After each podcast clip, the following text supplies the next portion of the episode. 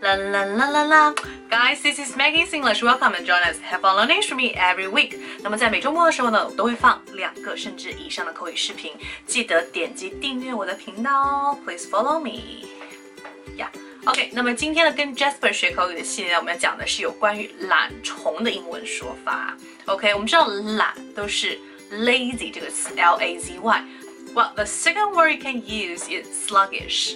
Sluggish. S L U G G I S H. Sluggish 就是表示行为缓慢的。我觉得这还蛮适合 Jasper，因为他平时不是那种雷厉风行的那种，就看他要做的事情是什么。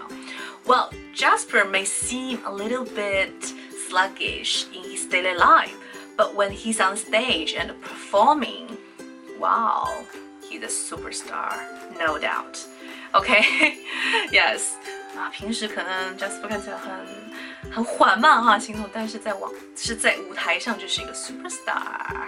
Yeah, OK，哇、wow,，That's pretty much for today。我今天给大家的一个任务啊，就是想让大家造个句子。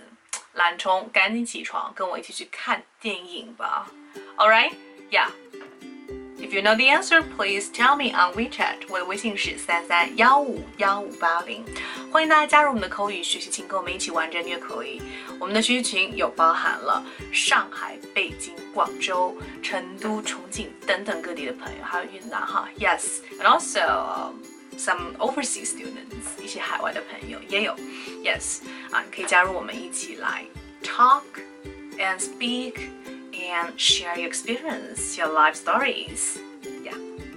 好的，另外我们还是有固定的一个抽奖的活动，只要分享到朋友圈或者是分享到微博的话呢，都有机会赢得我们 Bee Venom Facial Mask 风度面膜。对呀、啊。See you, ciao. Bye. See you next week.